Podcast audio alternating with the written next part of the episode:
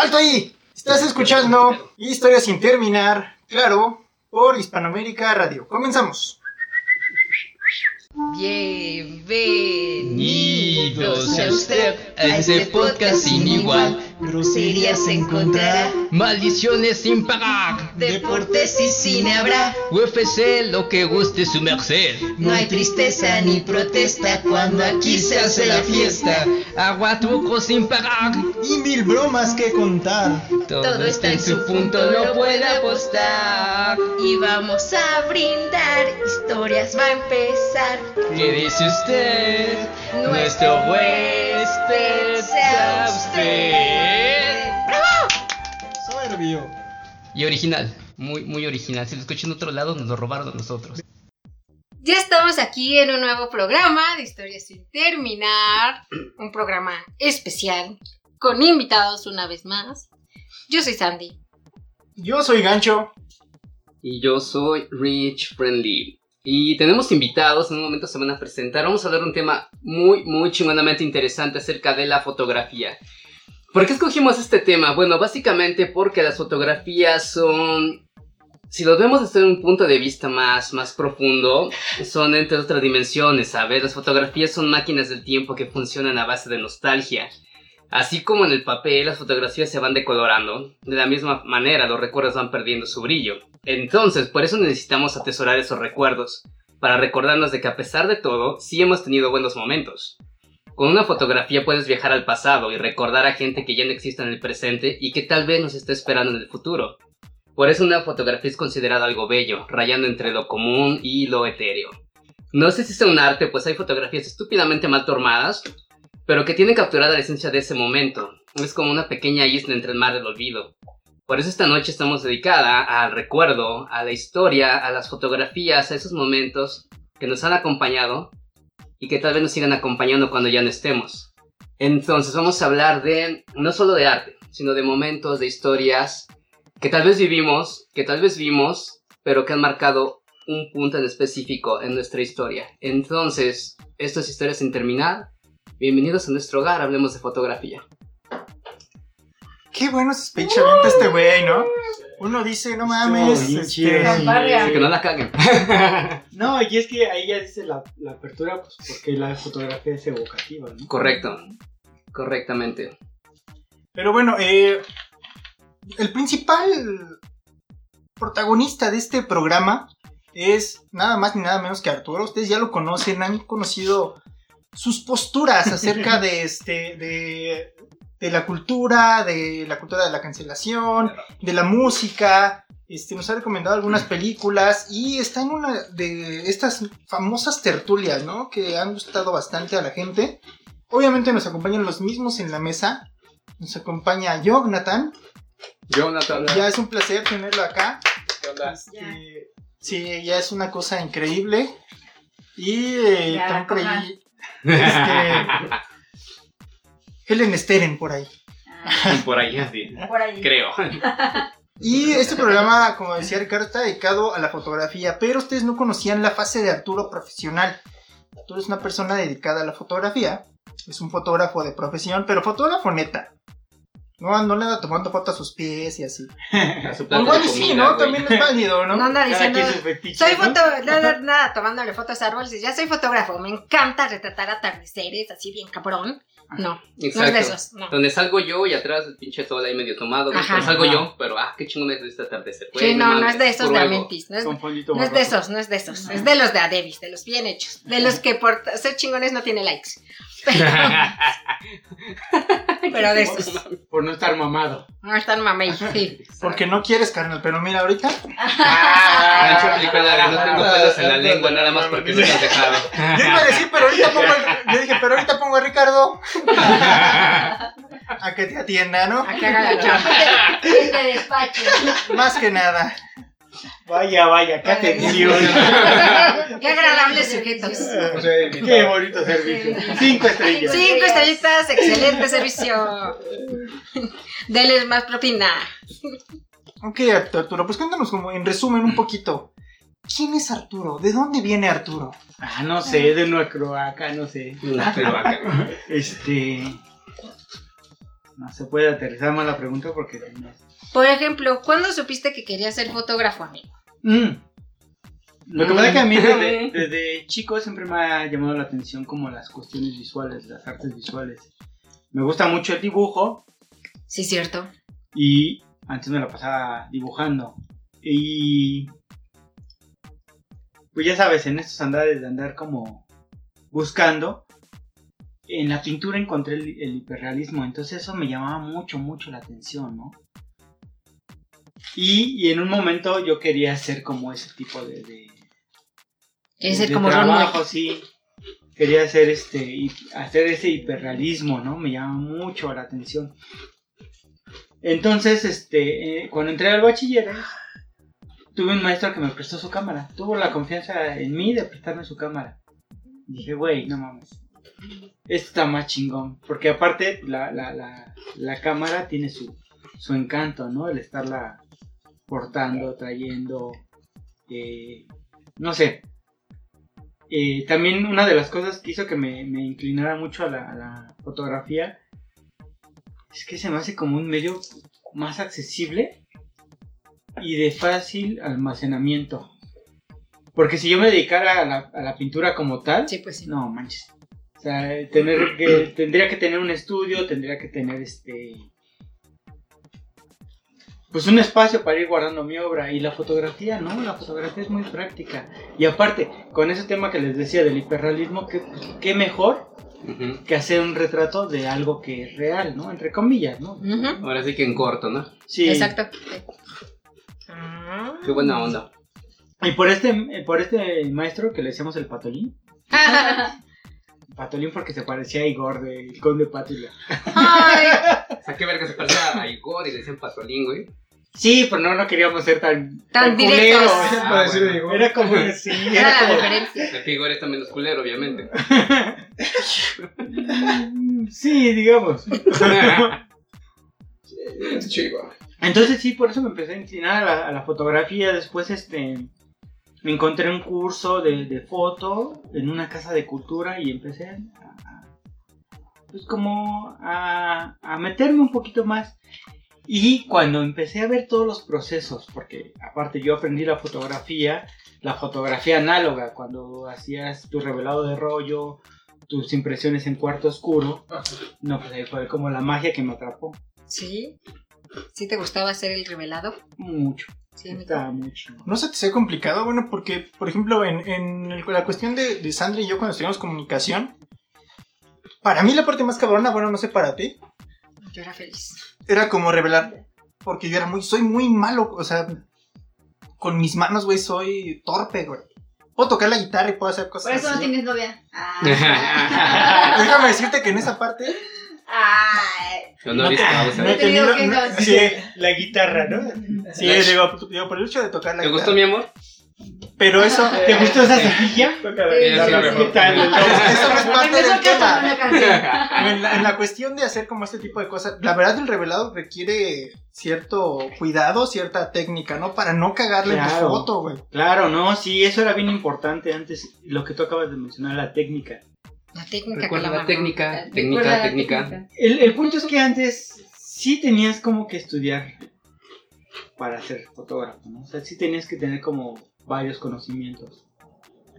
Eh, actualmente, pues, con los medios digitales, la, la fotografía se ha vuelto como más democrática y abierta hacia todas las personas, ¿no? Entonces, hay muchas personas que desconocen incluso el, el- el- el sistema primario de lo que es la fotografía. ¿Cuál es tu materia prima? Que es la luz, ¿no? Oye, ¿qué es el sistema primario?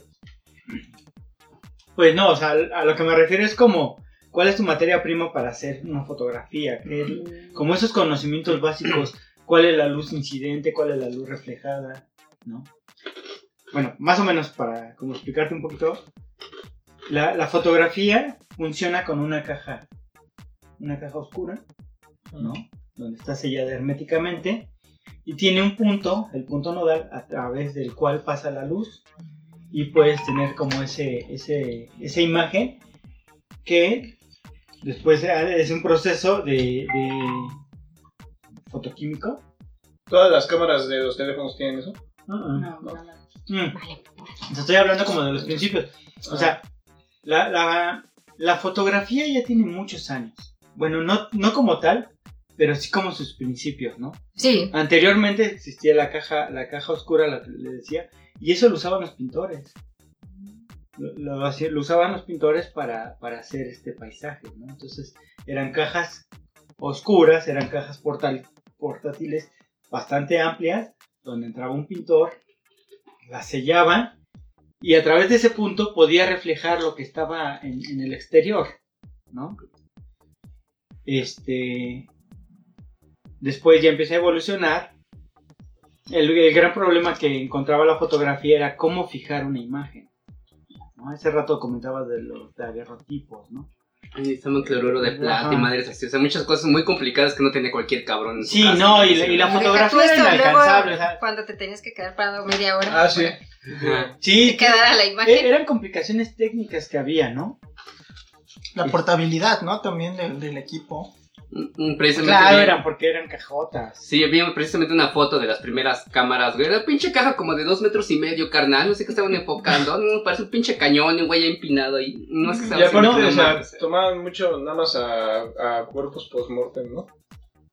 Eso fue una tendencia que se, que se dio mucho en la fotografía, porque bueno, sí era como más exclu- exclusiva, ¿no? No todos tenían como esa ventaja como ahora lo tenemos con un celular, cualquiera puede tomar una foto ahora, ¿no? Bueno, o de sea, sí, sí, pero no. No Ah, deben. sí. pueden- Bueno, no pero- O sea, puedes tomar una foto, pero no, es lo que decíamos al principio, o sea, no voy a tomar una pinche foto de un atardecer y que se vean los arbolitos y ya me voy a comparar con Arturo.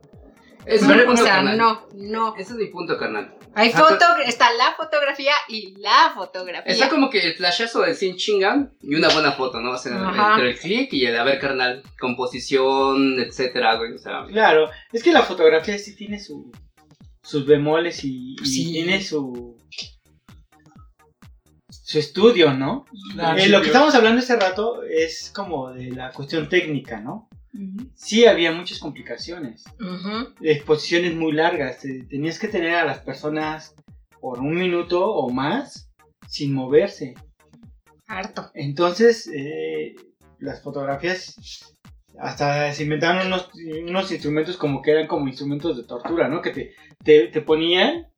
Para que no se movieran. para que no se movieran exactamente, ¿no? Porque cualquier movimiento hacía que la, la foto saliera vibrada, ¿no? Entonces eso te daba la impresión de que no estaba en foco.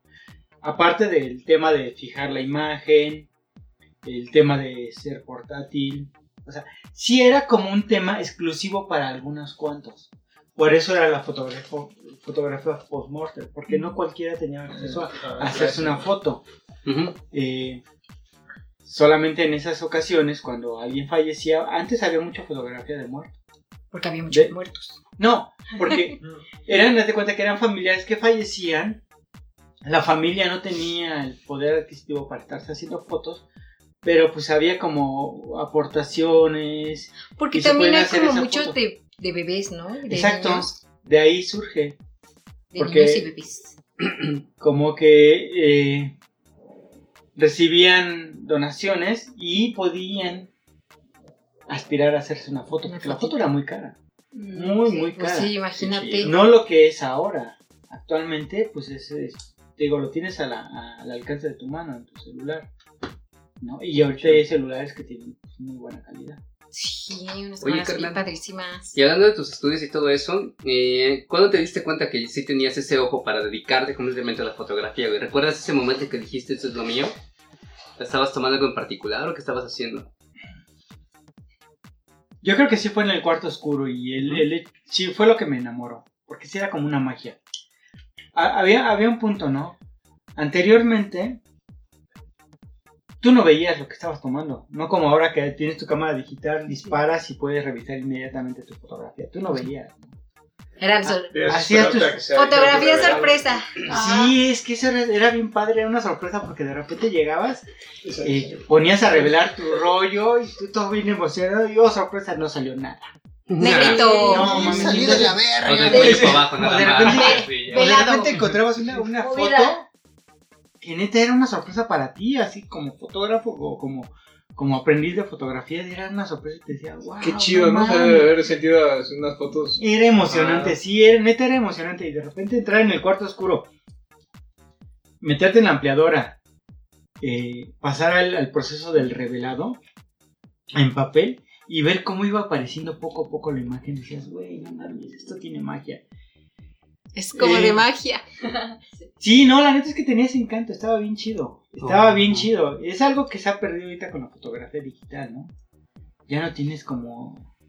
Esa, ese valor, ¿no? Y de Sí, hecho como que los materiales ahorita de revelado y todo se pusieron como caritos, ¿no? Lo mismo de que ya es poquito, Sí, de que ya y por como eso que mucho quebró no los usan. Sí, y, y hubo un declive bien cabrón, porque te acuerdas que cuando íbamos en la universidad eh, nos pedían todavía los rollitos esos de...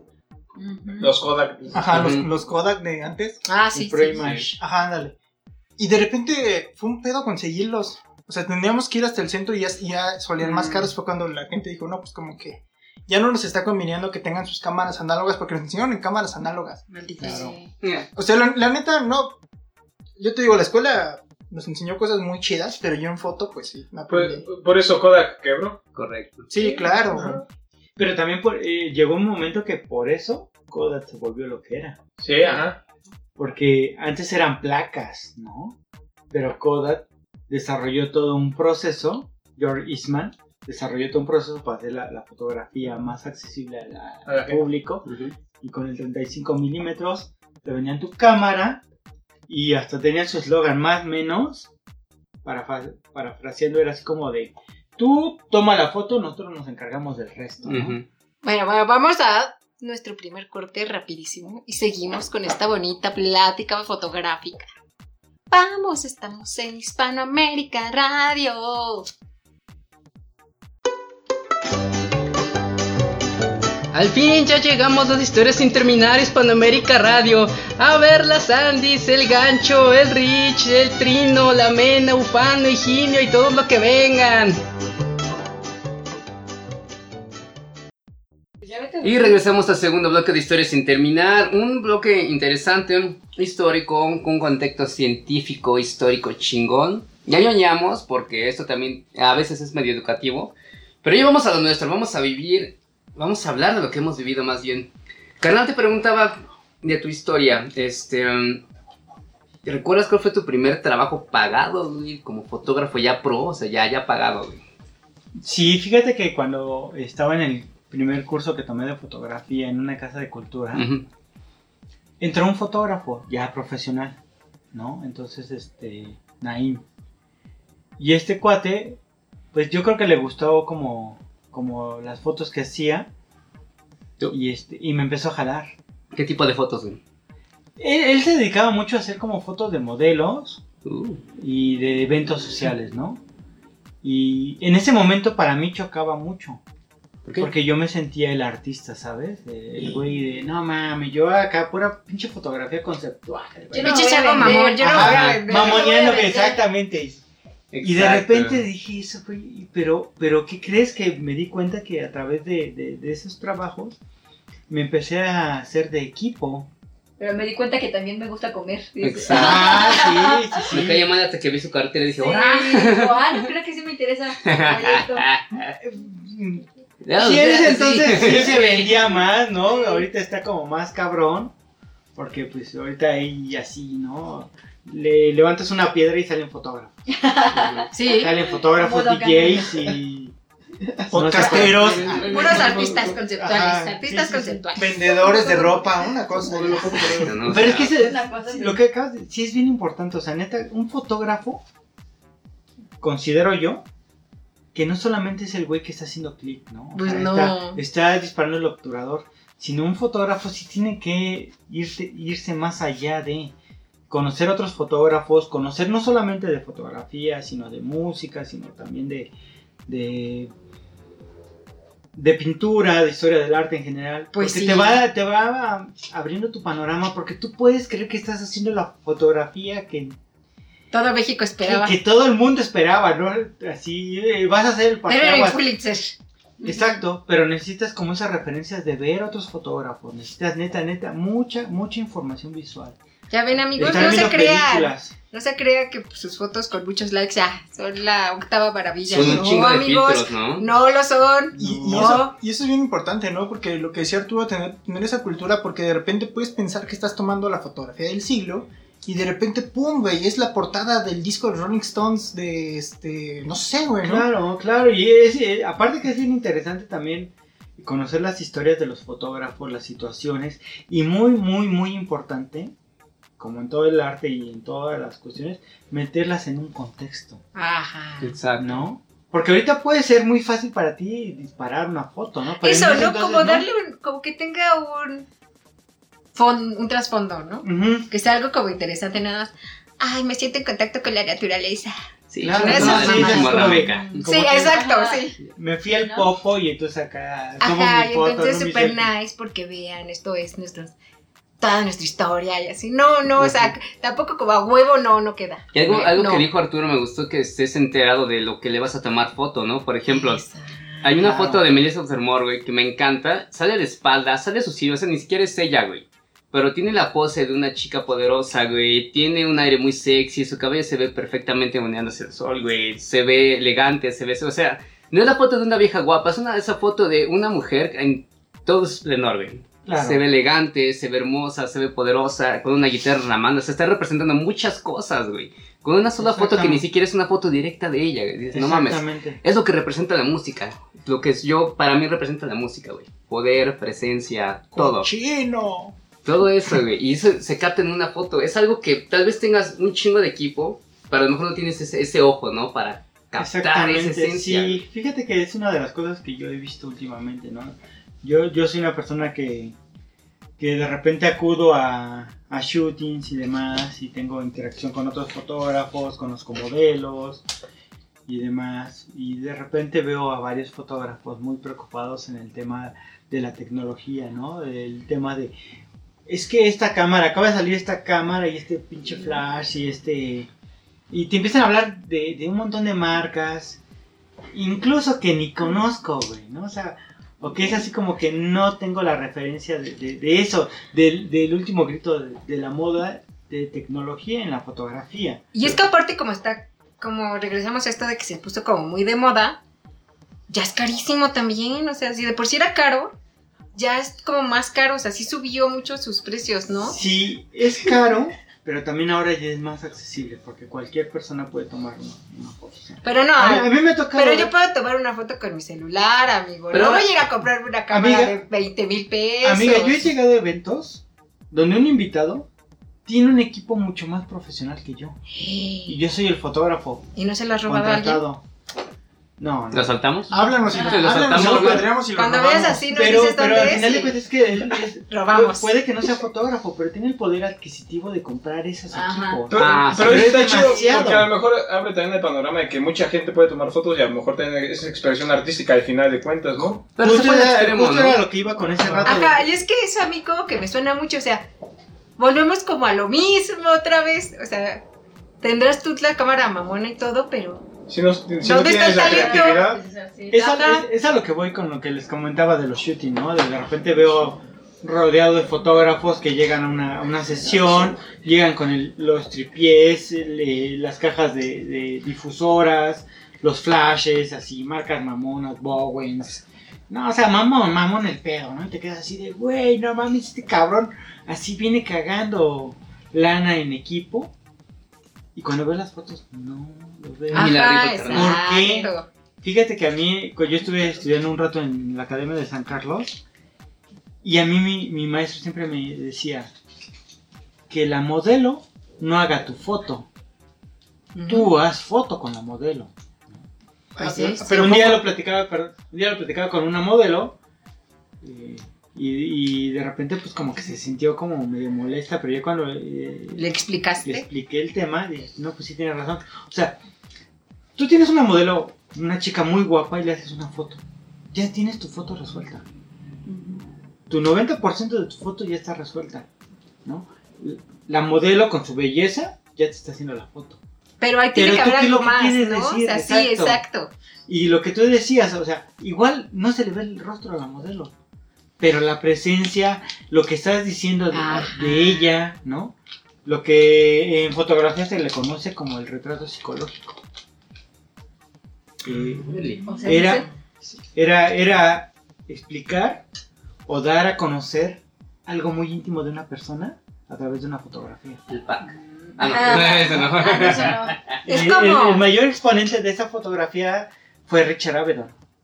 Disculpa mi ignorancia, carnal. ¿Ese quién es? Sí, yo también. Fue un fotógrafo eh, norteamericano que empezó a hacer este fotografía fashion y fotografiaba cosas muy cabronas. Ese güey empezó a romper con, muy- con muchos esquemas, ¿no? Hacía fotos muy dinámicas. Este. ¿De qué año era? el- No te recuerdo muy bien. los años. Cállate, Jonathan. lo Dice. Escucha lo que te estoy diciendo. No preguntes No, años. no- no recuerdo como No bien. interrumpas. No, no, no, no es que no me acuerdo muy bien, pero no es tan, no es tan viejo esa ¿Cómo cosa. que será como setentero? Andy Warhol. y- Ajá, ¿No? sí, Cuando porque- empezó con toda esta revolución de la moda y lo fashion y... El Exactamente. pop, el pop, el pop. Y él, él hacía fotografías, después empezó como a especializar. Él trabajaba con formatos grandes, ¿no? De fotografía. Como de... Un negativo era 8x10. 8x10 Mm. pulgadas. Ah, no, Esos sí. eran sus negativos. Y él se, se metía mucho con la gente, o sea, indagaba, platicaba con la gente, sabía qué es lo que le gustaba, ¿no? E incluso hasta mentía para obtener una foto. Sabía, o sea, eh, eh, los trabajaba psicológicamente de tal forma que lograba su foto, ¿no?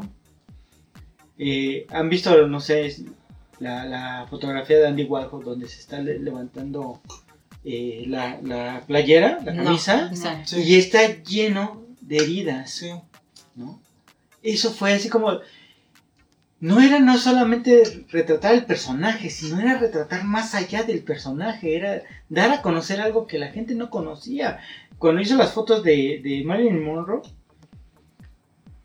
todos la conocían como la bella, la bonita, la sonriente, y cuando le toma a este güey una foto donde ella está bajoneada, triste, Ay, cuando sí. se quita esa máscara y deja ver su, su verdadero ser, él hace una foto. Richard Avedon. Y fue como el maestro de, de la fotografía del retrato psicológico. Chinga, otra vez estamos aprendiendo historias sin terminar, güey. Ok. Algo está pasando. güey. Claro, gente, agarra el mundo bien cabrón porque la neta, este pod está bien, bien verga. Neta, no se lo pueden perder. Y están, y pues, la gente que ya hace fotografía, déjense de pendejadas y que, ay, porque mi Samsung ya me da este, la cuadrícula y la de los tercios. Chinguen a su madre, pónganse en otra cosa más cabrona. Si quieren clavar en esto chido y hacer cosas chingonas, por favor, escuchen este pod de gente que sabe y gente que ha trabajado en esto. Sí, claro que sí. Porque pues ya saben, no invitamos a cualquier persona. Esto es historia sin terminar. Aquí no cualquier hijo de vecino Eh, entra. No, eh, no. Exactamente. no. Agarren mundo. Ya les hemos dicho sí. que agarren mundo, pero a ustedes les vale madre. Aquí puro VIP. Qué feo que sean creo así. que sean así, sí. Sí, entonces, oye, Arturo, mm, ¿hay algo que tengas como la curiosidad de hacer en el aspecto creativo? Pues fíjate que actualmente estoy como retomando esta parte de, de enfocarme más como a la fotografía de autor. Es- una, es, es una etapa que, que abandoné un poco, pero ahorita tengo la necesidad de empezar a trabajar con proyectos ya más de mi autoría, ¿no? Sí, amigo, Este, sí como deberías. regresar como, como eso, a eso- a esos principios que me gustaban. Porque, o sea, yo actualmente hago fotografía diaria. Sí, pues sí. Pero no es lo que te eso- gustaría. Pues. Exacto, porque yo estoy cumpliendo como un requerimiento, Ajá. ¿no? Sí, sí, sí. Que aprovecho las condiciones, sí, de repente son retos, ¿no? Y tratar de buscar eh, el enfoque de lo que otras fotógrafos no, no están viendo, no sé. ¿Y cuál es tu tipo de fotografía entonces? O sea, ¿qué- ¿cómo, ves tu, tu próximo proyecto? No. proyecto? Fíjate que ahorita que, que te mencionaba de Richard Avedon, sí se me antoja como hacer una fotografía, eh, como un, tratar de emular un retrato psicológico con todos los temas tabús que se están rompiendo de, de las mujeres, ¿no? Eh, me gustaría hacer un tema de retratos de mujeres eh, tatuadas.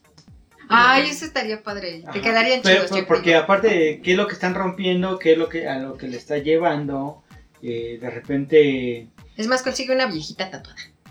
Eso estaría bien genial, chido. Estaría genial. Y no sé, este.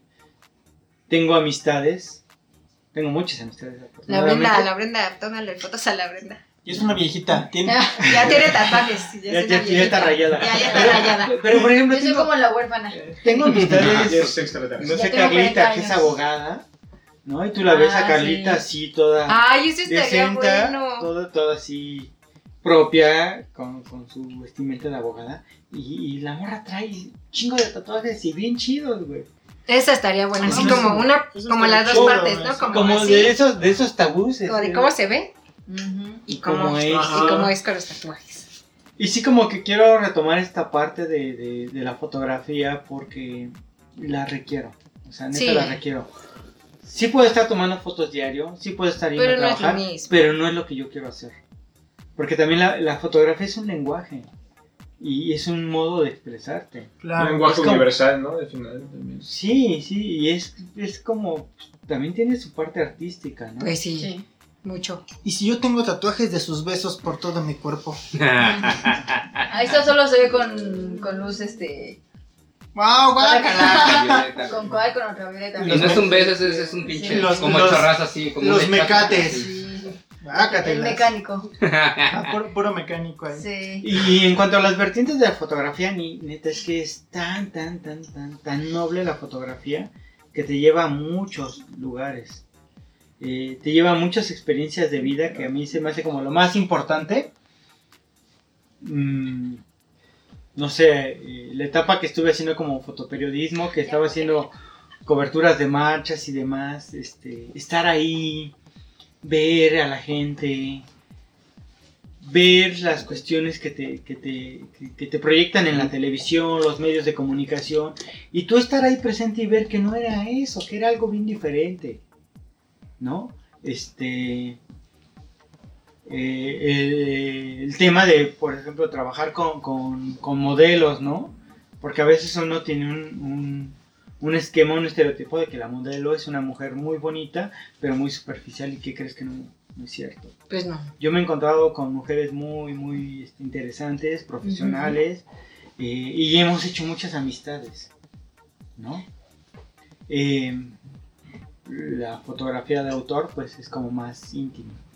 Yo no- No. Pues mira, este, Arturo, me, me queda algo, algo aquí, este, una pregunta que tiene Sandy bien importante acerca de lo que me decías, ¿no? De, de lo de las marchas y estas cosas.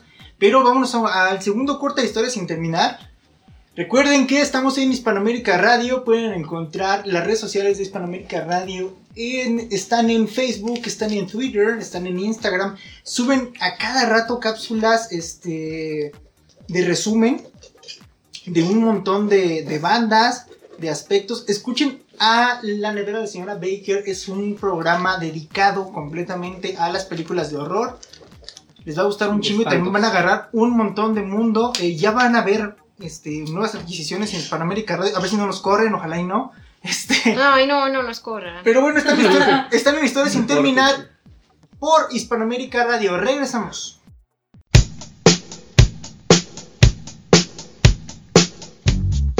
Hola, soy Michael Jackson y estás escuchando Historias sin terminar. Yo ya estoy muerto a la verga. El pornógrafo te da la hora El pinche tarde. y la temperatura. Chingo de calor. Ya estamos de regreso en Historias sin terminar. Estamos platicando con El che. Arturo de la fotografía y eh, Sandy tenía una pregunta muy, muy cabrona. Bueno, mi pregunta es la siguiente. A ver, Arturo, tú nos has contado que has ido como a marchas y así porque también te llama como la atención este tipo de fotografía documental, ¿no? Ajá. ¿Qué anécdota te ha quedado así como de esas marchas? ¿Cuál ha sido así una de las más cabronas que te ha quedado? Ah, una de las más cabronas fue cuando me tocó hacer una cobertura, más por gusto Ajá. que por obligación, en una marcha del 2 de octubre. No se olvida. Ajá, sí. Entonces ahí este... Es que fue una- un cúmulo de experiencias bien cabrón en una sola marcha.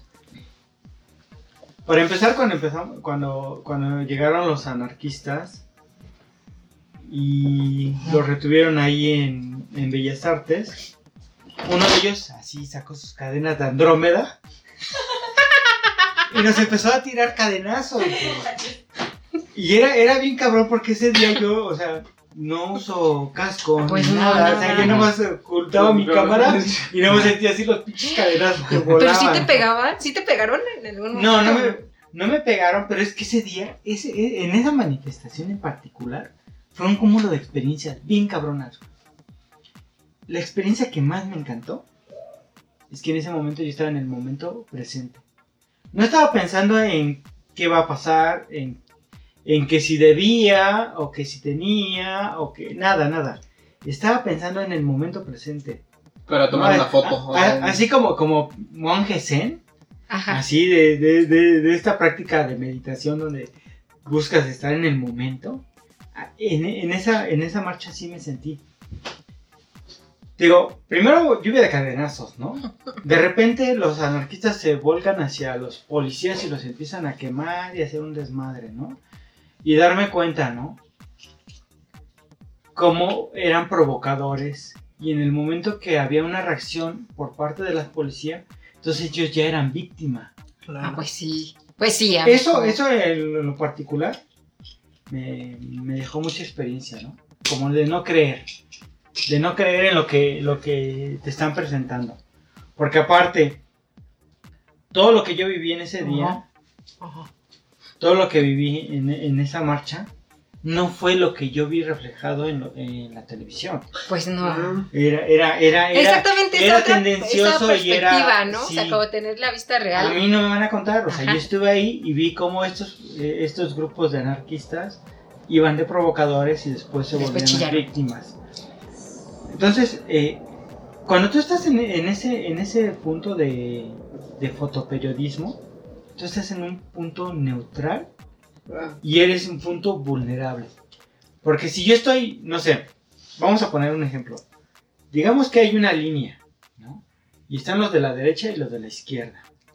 Si tú te volteas y te pasas a- al lado de la izquierda para hacer fotos de los de la derecha, ellos te van a, te, te van a agredir. Pues sí. Y viceversa. Claro. Tienes que quedarte en medio de la Entonces, línea. de repente estás siendo un, en un- estás en un punto vulnerable donde todos te pueden agredir. O sea, tanto te puede agredir un policía como te puede agredir y robar un anarquista. Sí. ¿No? O, te- o romperte eh, tus cosas. Ah. Sí, porque ese día lo viví, ¿no? De repente me tocó auxiliar a un, a un- a un hicieron, amigo? fotógrafo. No, a mí no. Ah. Pero a un fotógrafo, un policía le rompió este, la cámara y lo golpeó. Y era No. neutral. Sí, sí, o sea, tú vas, tú vas a sacar tus fotos, ¿no? O sea, tú estás buscando tus fotos. Los fotógrafos, los migrantes de los medios.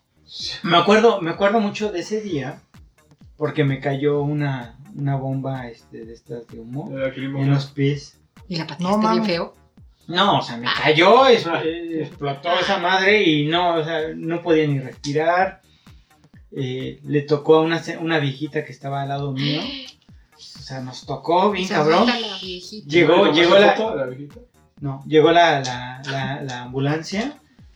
No, es que no podías hacer nada. O sea, si- sientes que tus ojos te arden, eh, la garganta se te cierra, toses, entre más quieres jalar aire, más la garganta se te cierra, te sientes así como Ah, noqueado, ¿no? Y en eso este pasa una ambulancia, nos empieza a, a arrojar este gasas con agua, nos empezamos a limpiar el gas y todo ese desmadre. Y en eso, en ese momento yo volteé hacia, hacia mi derecha y tenía el camino libre para irme.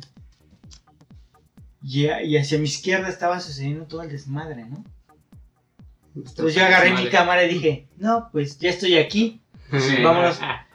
Me voy y que haga una foto justo cuando le cae a este una bomba molotov a un policía y se enciende. No manches, ¿tienes esa foto? Tengo esa foto. Carnal, rólala para que veamos. Tengo esa foto y es, fue una de las experiencias que me quedé así como de, güey, qué pedo, o sea.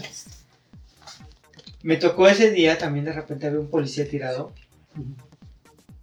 y yo traía un agua extra, ¿no?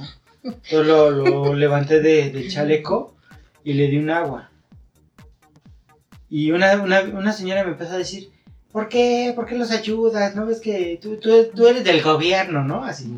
Y así de, no, señora, es una persona. O sea, es que en serio, de repente estamos como muy, muy, muy metidos, Polarizado, muy, ¿no? me- ajá, polarizados en este tema de, de es bueno o es malo. No manches. ¿Han visto, a los- han visto, realmente han visto a los policías o a las policías cuando están en las marchas? También tienen miedo. Pues sí. O sea, verles la cara y tienen miedo. ¿Sabes cómo me ¿Sabes? imagino eso? Como esta película de hormiguitas. Cuando mandan a las hormiguitas a pelear contra las cochinillas. Que aunque las hormigas son más, las cochinillas las- les dan en su madre, ¿no? Así bien feo.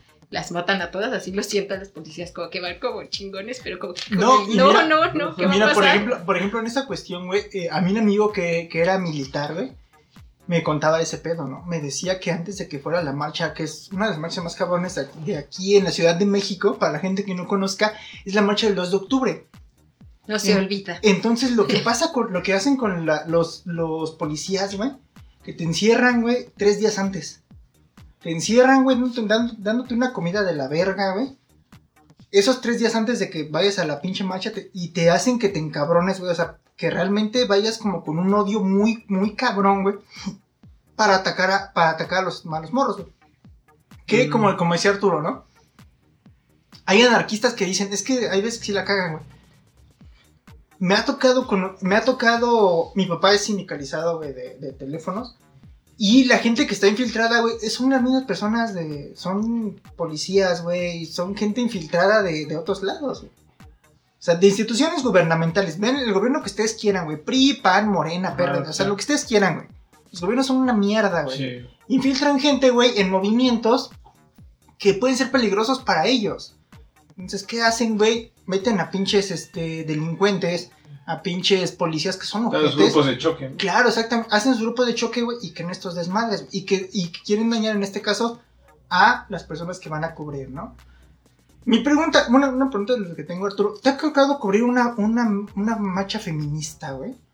No, no. Ahí, ahí sí, ahí sí te, te Sí, deslindas, ¿no? yo ahorita pues, no he estado como tan activo en, en la cuestión de la de, de la fotografía del fotoperiodismo.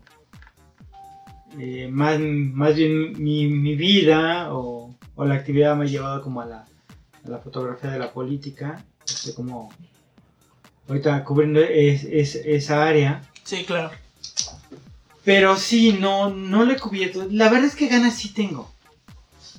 Ganas sí tengo de, de- de cubrirlo, pero también de repente dices, ¿a qué voy si puedo ser interpretado como un agresor? ¿no?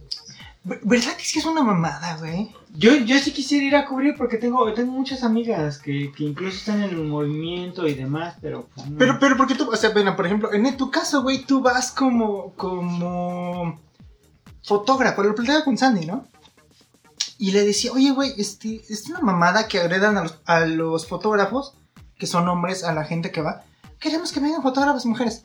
Desgraciadamente. Pues la- si no hay, No, ¿qué hacemos? Porque desgraciadamente las fotógrafas mujeres, güey, ¿No? y se van a imputar mucho conmigo y la neta no me interesa porque es un pinche hecho real, güey. Las fotógrafas mujeres están en Vice. ¿Dónde están? Ajá. Están en... ¿ya no ¿Existe Switch todavía? No sé. Ni Existe idea. cultura colectiva. Están buscando otro pedo, güey, ¿no? En otro lado. No, ¿qué te crees que sí ahí te voy a contradecir? Porque sí hay buenas fotógrafas y están ahí. No, pero, hay pero, muchas, sí, no, no, pero, pero. O sea, no- sí, de que hay, hay, pero que- no de de que que, quieran hay. ir a cubrir estas cosas. Exactamente. Y- pero también se me hace una pinche necedad, güey, de los güeyes de decir, voy a cubrir. Desde voy a cubrir, ah, desde, desde voy a apoyar, güey. Desde el punto donde voy a apoyar una marcha feminista siendo hombre, ese día no es sobre ti, cabrón. Ni lo que te quieras comer y lo que quieras hacer, güey. No vayas a una puta marcha feminista porque tienen que ir las mujeres, las mujeres trans, las mujeres que tú quieras. Tú no vayas. ¿Por qué? Porque ahí nada más vimos un video, güey, de, de una persona, güey, que llegó un pinche nazi, güey. A decir, ah, pinches viejas nefastas, se váyanse todas a la verga y la chingada. El único güey que estaba ahí, güey, no fue capaz de soltar un putazo. Si no, si no eres capaz de defender, güey, a la mujer, deja de jugarle al pinche aliade, güey. Pero es que Y la- la- la- ¡Aléjate! El aliade te vuelve popular, güey, que es lo que la gente quiere. La gente quiere reconocimiento por hacer el mínimo esfuerzo. Exactamente. Los- los- La Exacto. gente quiere likes, likes, likes, likes, Sí, likes. sí, exacto. Los- Sí, los la verdad es que sí, vivimos en, en, ese, en esa época. Entre más likes, Sí, porque, y lo ves, ¿no? O sea, mm, tú subes una fotografía con un contexto.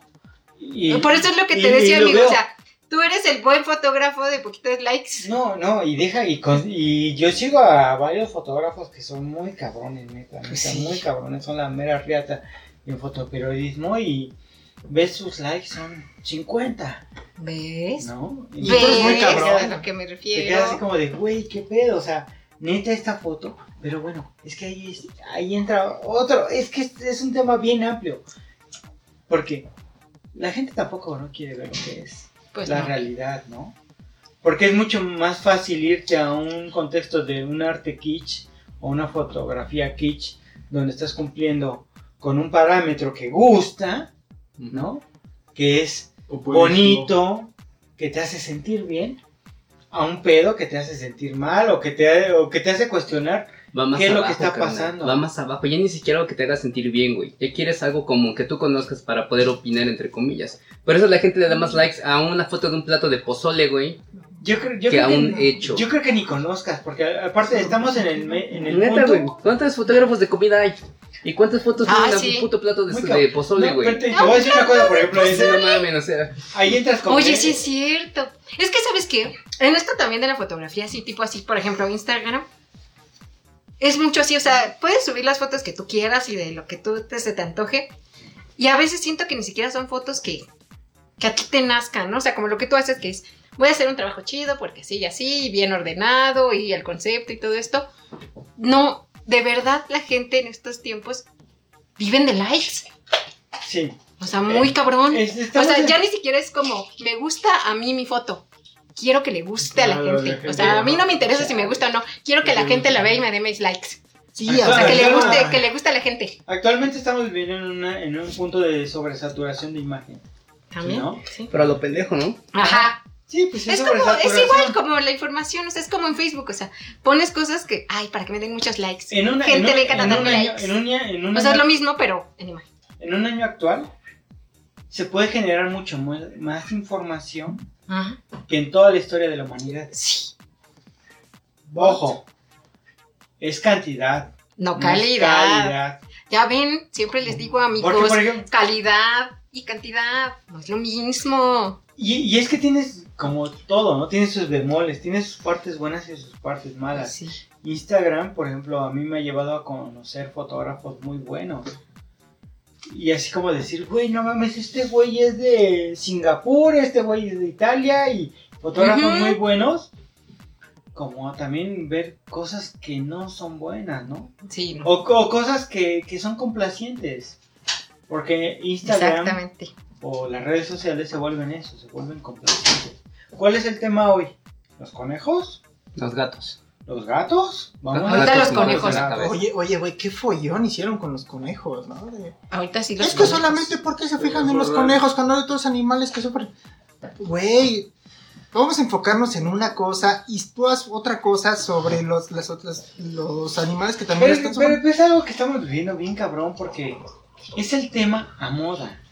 Es el tema del momento. O sea, de verdad, te juro que nadie se acordaba ni pensaba en los pobres conejos ni en los animales maltratados. Es como, por ejemplo, ahorita aquí en México estamos pasando por una época de elecciones. Entonces ahora todos se vuelven politólogos, ¿no?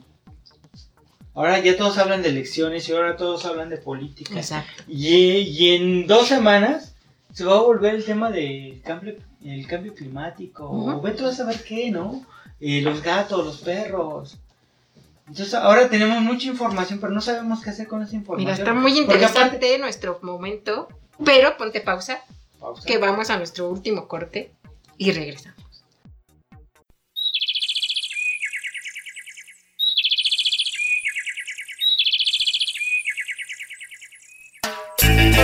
Un saludo para toda la gente que escucha el podcast, historias sin terminar. Para la Sandy, para el Gancho, cho, cho.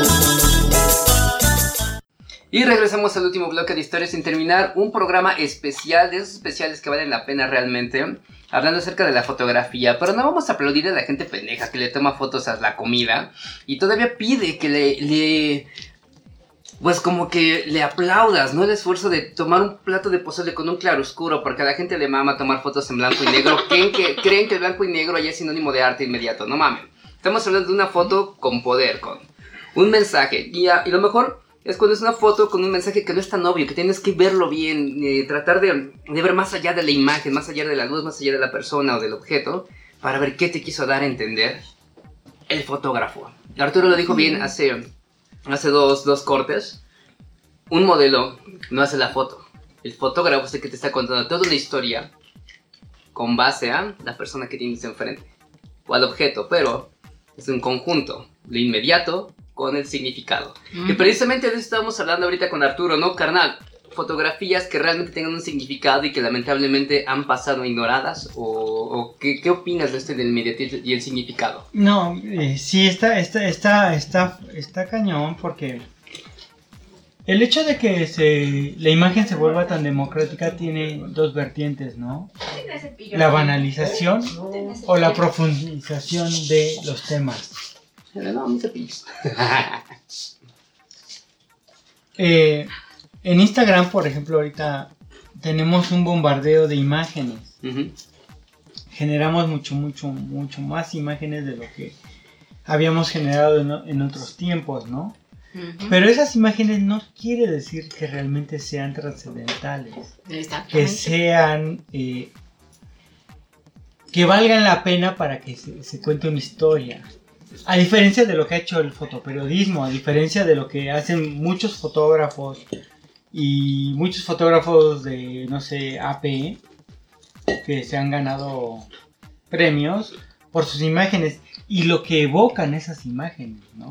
Por ejemplo, ahorita me, me- me viene a la mente, eh, y es uno de los fotógrafos más reconocidos, entre tantos, Kevin Carter, ¿no?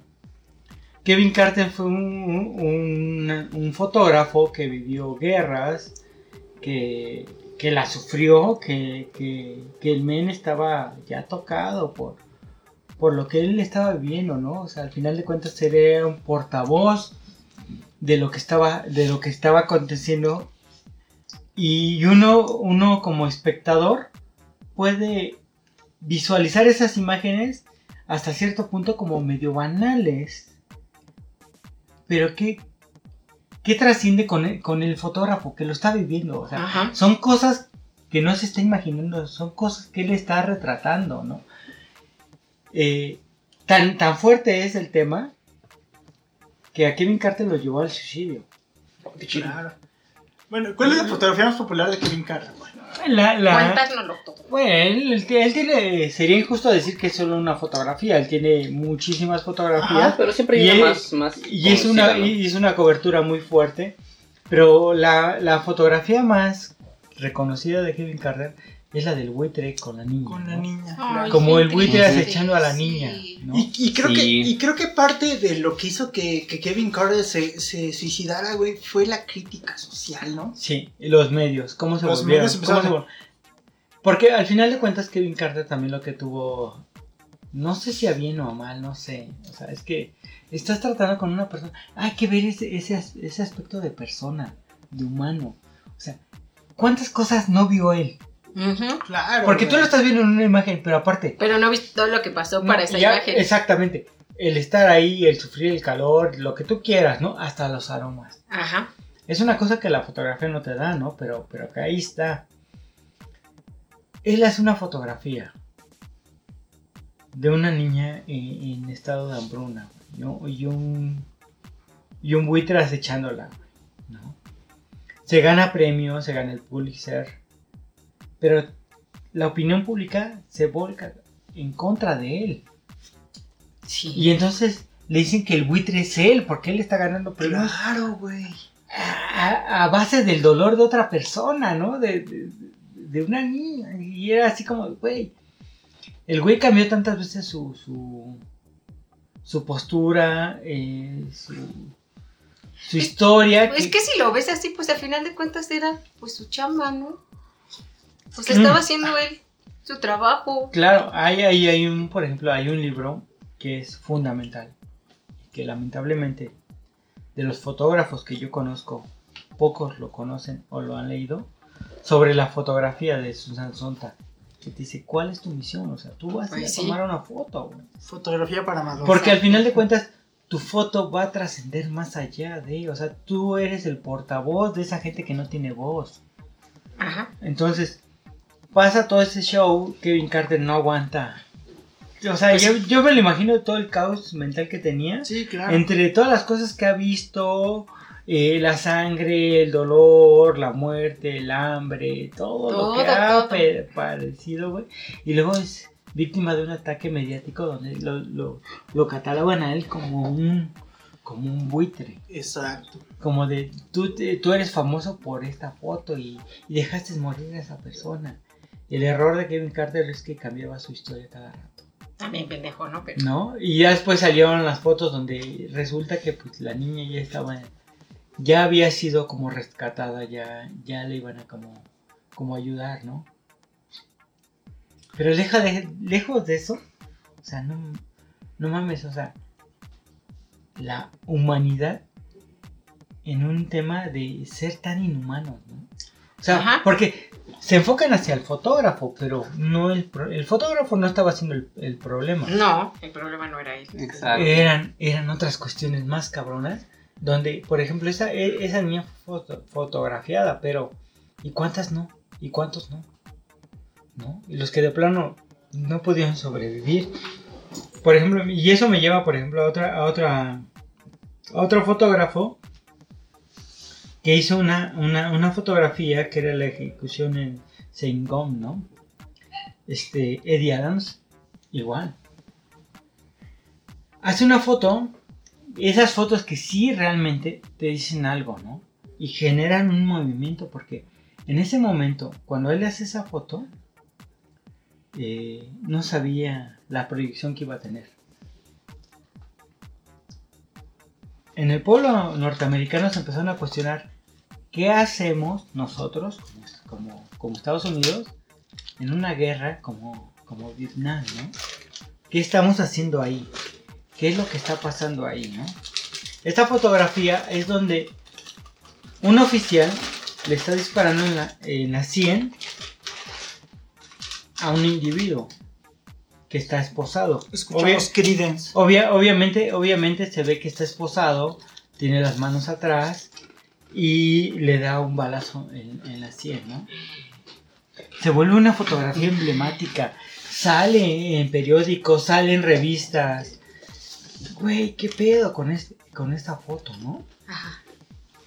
¿Y pasó lo mismo?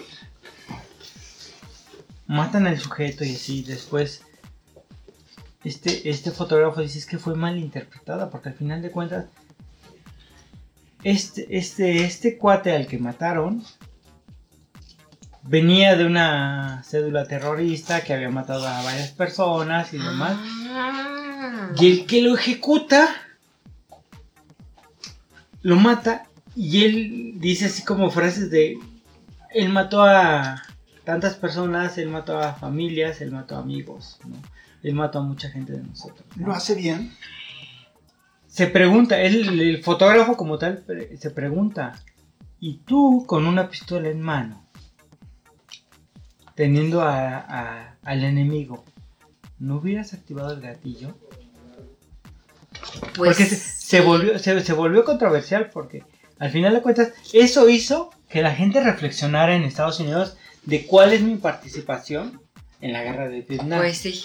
¿no? O sea, tuvo como ese, ese, ese empuje y ese auge. Pero también al comandante, o sea, le destruyeron su, su, su vida. Incluso al fotógrafo fue acechado y fue...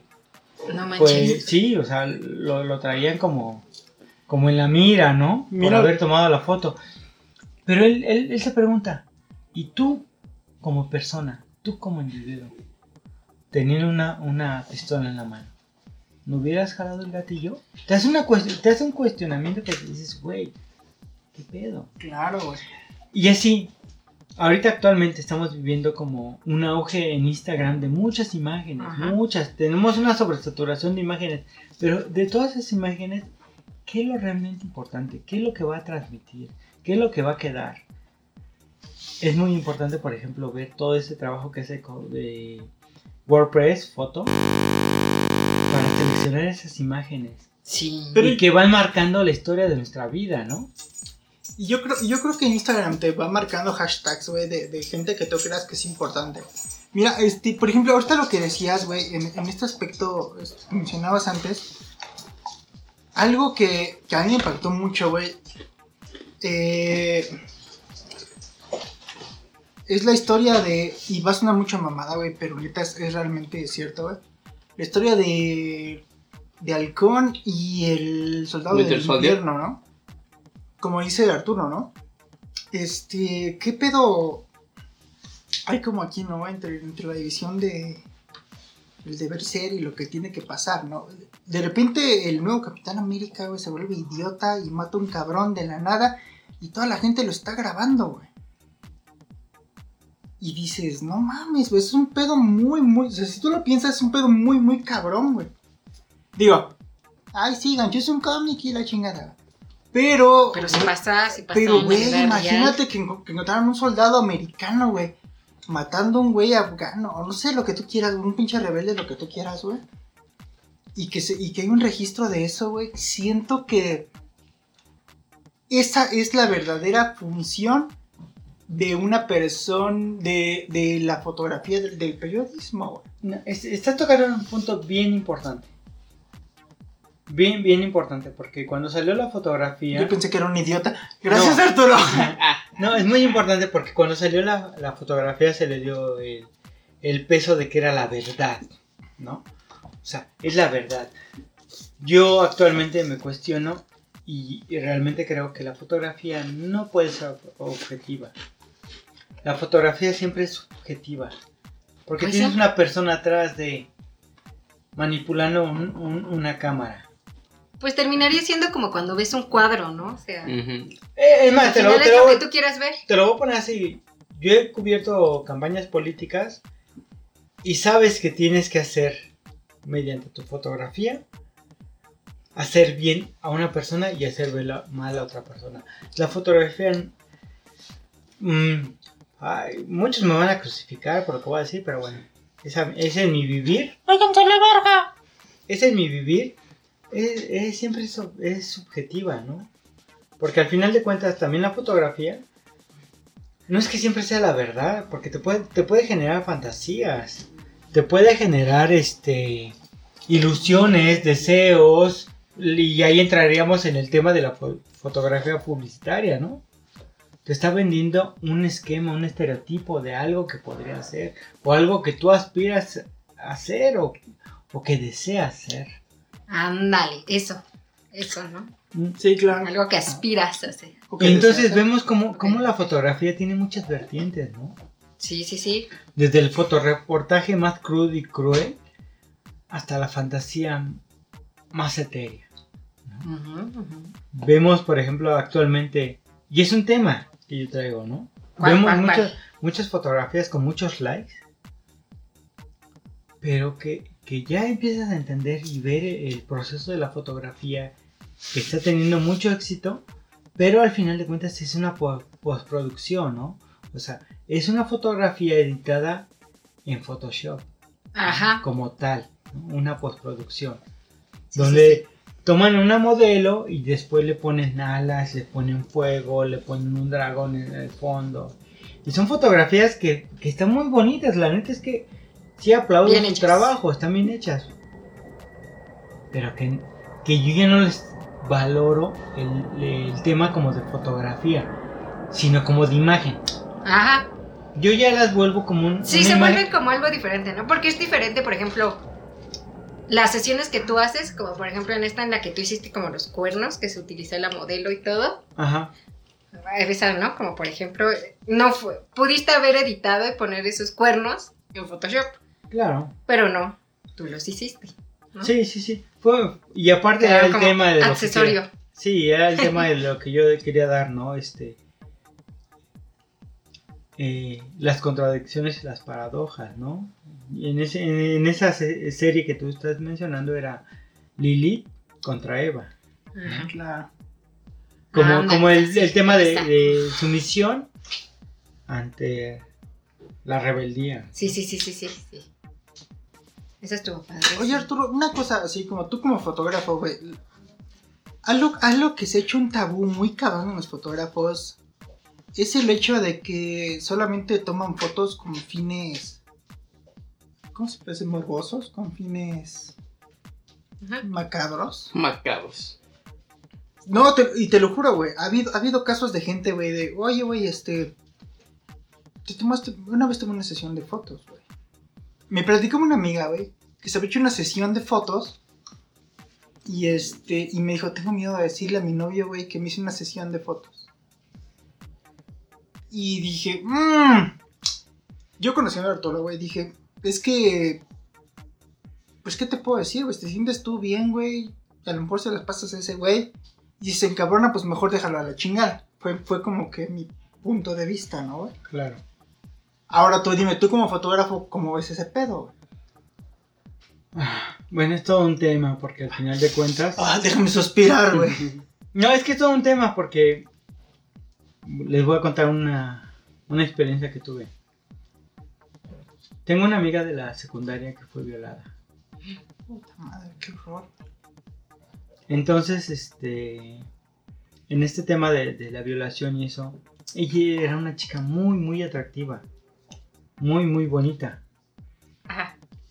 Pero entró como en un tema de, de- de después de la violación de un descuido y empezó a engordar, engordar, engordar, engordar. Ay, engordar. sí me acuerdo de Bien cabrón. Y entonces la, la, la, la, la chica no se podía ver, ella no se podía ver al- eh, en Pues el no, espejo imagínate. desnuda. Ella no se podía ver en el espejo desnuda. Y entonces entramos, bueno, ahí, ahí viene otra parte, ¿no?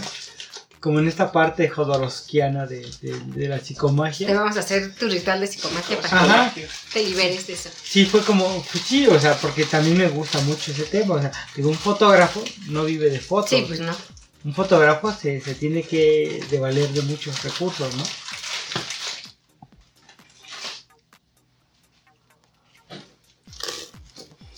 Entonces, en este tema de, de- de mi amiga, o sea, es un caso muy personal. Fue violada. Ella no se podía ver al espejo, desnuda. O sea, tenía un tema. Ella sentía que eso había pasado por su culpa. Porque ella Bueno, era eso es como muy bonita, normal, ¿no? Que porque ella era bonita, porque ella era atractiva y eso. E hicimos un- un- una sesión de fotos donde la vestimos de blanco y poco a poco, conforme iba pasando la sesión, ella se iba desnudando. Ah, ay, qué padres son eso. Entonces, eh, en, en esa sesión, ella fue como una confrontación a ella misma. Esas fotos no se han publicado, esas fotos, esas fotos O fueron sea, un sí fuera trabajo como para ella, ¿no? para O ella, sea, para que para que trabajara ese tema, Sí. para que pudiera verse ella en el espejo desnuda. Porque ella se veía en el espejo desnuda y sentía que era la culpa de ella por ser Lo que había pasado, ¿no? Sí, por ser atractiva, ¿no? Entonces, Oye, eso es una buena.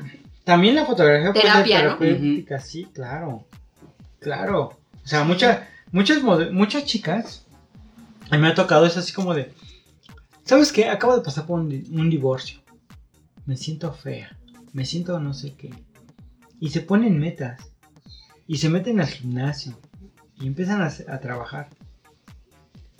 Y le- el punto al que vamos a llegar es cuando se hacen su sesión de fotos, es el- como el clímax de ellas ya se aceptaron, trabajaron con ellas mismas, porque aparte sufrieron mucho maltrato psicológico donde decían que estaban feas. y Pues sí. güey, no mames, eres hermosa.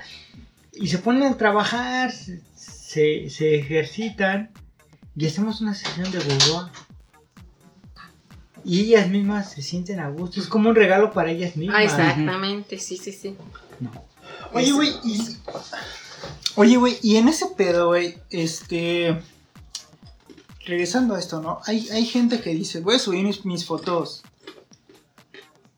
pues, cachorras, güey, mis fotos, yo sintiéndome sexy, güey. Saludos al buen Cuscuanchi. Ajá, sí, güey, saludos, cara. Este. Y que de repente la gente vea eso como un pretexto para acosar, güey, como para joder, güey, porque, ¿sabes? Una foto con brasier, güey, es lo que estás buscando, güey, que la gente te, que la gente te joda, güey. Desde mi punto de vista, güey, es decir, no mames, cállate el puto hocico, güey, disfruta la puta imagen, güey, y no quieres decir, eso no quiere decir que la niña necesite sexo, la niña necesita pues, sentirse igual chida. Pero es que volvemos a esto que ya habíamos hablado una vez, o sea, si lo estás subiendo y lo estás poniendo público, pues te van a llegar comentarios y no te puedes emputar porque tú mismo pusiste esa imagen. Ok. Entonces, Pero por ejemplo, Ya. ¿tú, tú qué tú que pones fotos así, güey, y te mandan dick pics, te emputas, no, porque nunca contesto ni nada. pero te emputas. Elimino todo. No, me da risa. Las elimino. Ok, es, es, una, es una forma de sobrellevar este pedo. Mira, es que pendeja me vería yo diciendo, hijos de la chingada, no mami, ¿por qué me escriben cosas así? ¿Por qué andan viendo las tetas Porque- cuando suben fotos de mis tetas? ¿Por qué sea, están viéndome no, cuando estoy subiendo yo mis Pero, fotos? pero a mí lo que me caga es No, ese, o ese sea, pedo, güey, de no. que es que yo subí una foto así, güey, Pero y la gente me, Es que me empezó al a punto que aventar. dijo Arturo, güey. Pero permíteme, güey. La gente, Ah, madre. la gente me dice, me- y yo me estoy subiendo una foto así, güey. Cállate el puto hocico, güey. Si quieres fotar ese pinche cállate el puto hocico. No, aliade, no es así, no es No. así. No, yo no soy un aliado. Yo creo que los hombres no pueden ser feministas ni en pedo. güey. Yo sí lo creo realmente. Digo, eso vale verga ahorita. Pero yo sí creo que la. Si quieren sacar, tomarte una foto, güey, en Brasil, lo que ustedes quieran, güey, pueden hacerlo, güey. Si la gente los fastidia, como dice Sandy, güey, bloquearlos a la chingada y ya, güey. No, Pues sé, sí, es no que- sé qué pensar tú. Es que pasa estas cosas, ¿no? O sea, volviendo a ese tema, pasan estas cosas. Lo estás subiendo porque quieres que te noten, porque quieres los likes. Pero los likes te traen otra cosa. Y si te sientes bien tú misma y. Espérate, te- estoy hablando. Entonces, los likes te traen esta cosa que son los comentarios y todo esto. Pero si te pones después a, es que no me comenten, no me pongan, no me digan, pues no. O sea, sí, Sí. puedes decirlo, ¿Qué y sí piensas, puedes carnal? hacerlo, pero también es, es que es como, no es un extremo u otro, es el punto medio, o sea, tú sabes a lo que te estás atendiendo subiendo esas fotos. Sí, claro, pero es que al final de cuentas tú subes esas imágenes, por ejemplo, las modelos las suben. Ah, yo, los como, modelos. yo como fotógrafo Pero hago- ahorita, si yo estás hago esas- hablando de una persona, de un, una persona normal, No, bueno, yo sí me refiero a las modelos como, pues, sí, ¿no? en general, porque también están las modelos alternativas, ¿no? Las chicas que no son como en un estándar, entre comillas, Hasta la madre. como en un estándar de, de, de, de lo que es una modelo, ¿no? Pero son chicas que se expresan y que salen y que, y que lo denotan. Pero, A mí, a mí sí se me hace como un, un empoderamiento de, de ese, de ese tema. Güey, es que tenemos que entender una cosa, güey. No porque suban una foto en Brasil, es porque, o en tanga, es porque sean Ah, no, prostitutas. claro que no. Al contrario, está chido porque hacen ese, ejercen ese, ese, ese, ese valor. Y, te lo digo, muchas personas se han metido al gimnasio, han trabajado, muchas mujeres y hasta incluso hombres, ¿no? Y es una forma de, como de una compensación, ¿no? Me ha tocado, por ejemplo, a mí hacer sesiones de fotos de mujeres, este, de chicas que tuvieron un divorcio, que después se meten a hacer ejercicio, se empiezan a, a reafirmar a ellas mismas, se empiezan a sentir fuertes, y entonces culminan con una sesión de fotos. güey. Pero yo le chido. razón a Sandy, güey. Si tú subes, es como el arte, regresamos. Tú puedes tener tu concepto y lo trepas. a- lo que Ah, piense la gente ya está lejos de tus manos, güey. Si una gente ve la foto y dice, güey, qué bueno que te sientas chido otra vez, que tienes con ese valor personal, estético, güey. Está chido, pero igual va a haber un pinche Ricardo, no mames, estás bien buena que sea, ¿no? O sea, No, no, no les va a afectar, no les va a afectar. Es que- Correcto, es pero que es que, no depende, depende, depende de qué quería el autor o el artista, güey. O sea, toma en cuenta que todo es una vitrina, güey. Tú puedes poner tu arte en un escaparate, Lo que pasa del escaparate para atrás, güey, ya es. Sí, claro, ya por no eso, en tus por manos. eso digo, no les va a afectar porque cuando una, una, una chica lo hace con esa intención, Correcto, pero Ya. las chicas que lo hacen con la intención de, de andar causando erecciones, güey, y después se ofenden para causar erecciones, güey. Ahí es donde dices, güey, sí, pues sé coherente, o sea, sé coherente, güey. Exacto, sí. sí, No. sí, es un tema complicado. Y es que hay de todo. no, complicado. Porque está eso y están los que también guardan las fotos y todo eso. Sí, pero, ah, ok, Entonces, ok. Pues no mames. No, pero, pero por ejemplo, mira, güey. Si tú dices, órale, güey. No, va, o sea, Pero. es que es una, una línea sí, Sí, muy claro, güey. exactamente. Es, es una línea, es una línea bien delgada entre chingar y decir, eh, pinche vieja buena, güey. Sabrosota. Ajá, exacto, güey. Y decir, ah, pues órale, pues se ve chingona, güey. Es como el- Guardas la foto para, para tus, para tus. Es como la. O sea, es que es lo mismo, o sea, no lo estás Sí. diciendo pero lo estás guardando. es lo mismo. no exactamente. no cambia güey, nada. Sí. O sea, no vas a decir soy bien decente porque nada más guardo No, la imagen no es y no le decente. escribo ¿Por qué? vulgaridades. Porque, Pues no, porque una, cosa que una cosa o que sea, no, no, no es, no te hace más decente. no, una, Como una ya cosa- no ve que la guarde. No, Pues corazón, por eso. corazón. Una o sea, cosa, una cosa que no hemos entendido, güey, es como la intimidad a lo que, a lo que brota. Por ejemplo, güey, si, ¿y cómo lo dices, güey? Por ejemplo, si tú dices, ay, si me saco la verga y me, me doy unos pinches tres o cuatro galones, güey. Eso ya, es, ya realmente es ofensivo, güey. Tú, tú, tú, güey. Por ejemplo, güey, si tú, si tú tomas una foto, güey, de Sandy calzones, güey, y que te salga un cabrón que te dice, Sandy, te dediqué cuatro pinches chaquetas, güey. ¿Te vas a emputar? No te vas a emputar, pero lo vas No a me va a dar bloquear. risa, ¿no? Pero lo vas a bloquear. Ajá, pero de todas formas hizo. Pero O sea, no quita la acción. pues. Exactamente, pero te va a dar Entiende, risa. entiende. Te va a dar risa. No quita la acción. No quita la acción, pero te no va a dar cambia risa. el significado, no cambia. Pero te va a No, dar risa. Es lo mismo. Pero te va a dar risa. Sí. Porque Sandy es una persona inteligente, es una persona, no te puede decir cabrón porque tenemos, tenemos que terminar. No, no. Este, No, no se iba a firmar, pero pues me aguanto. pero, este, yo, estoy- yo tenía otro punto, güey, y es completamente lo mismo, güey. Mira, nos estamos saliendo del tema, carnal. Sí. Si quieres, dejamos esto para otro podcast. La delgada línea entre la decencia Entre y la, la, la decencia, sí, claro. Que es una línea muy delgada, güey. Y, y como dices, no por no hacerlo público, no soy una persona decente. Exacto, o sea, sí. o sea, No, güey, no no, te no, quita. no, No, Eres, no eres es igual de asqueroso que el güey que escribió. Así de simple. Así. Y está bien, es normal. nada Así, más. igualita. Igualita. No, güey. Sí, ¿no? Sí. Yo, yo sí creo que, yo sí No. creo, güey, que, per- per- permíteme, Nos dejamos para otro podcast. güey. permíteme, Sí, ya vamos a terminar nuestro bonito podcast. Bueno, Sí, De güey. foto- Yo creo, yo, Fotografía. creo, yo creo que terminamos, terminamos este pod de aquí. Este, quiero agradecerle a Arturo por Adelante, Sandy, Sandy, ya. del público que te Sí, quiere. claro. De hecho, es ahorita que voy a decir Re- ahorita. güey. Recuerden, recuerden escucharnos todos los martes a las 9 de la noche por hispanoamericaradio.com. Seguirnos en nuestras redes, ya saben. Ricardo, Y pues del público. Despídete. Arturo, despídete del público. Bueno, pues muchas gracias y pues si incomodé, perdón. Ay, vale, Pero sí. sin incomodar. Pero si desperté conciencias, gracias. Exacto. Arturo, Pues ahí eres, estamos. eres un sol mañanero, carnal. La gente te adora, la gente te quiere y me da mucho gusto Ojalá. que estés acá. Eh, yo soy Gancho, esto fue Historia sin terminar y estuvieron en Hispanoamérica Radio. Cuídense y van a escuchar una rola bien verga después de esto.